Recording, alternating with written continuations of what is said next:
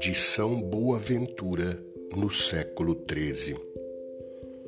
É necessário que nos aproximemos do Pai das Luzes, com fé pura, dobrando os joelhos do coração, para que por seu Filho, no Espírito Santo, nos conceda o verdadeiro conhecimento de Jesus Cristo e, com o conhecimento, também o seu amor.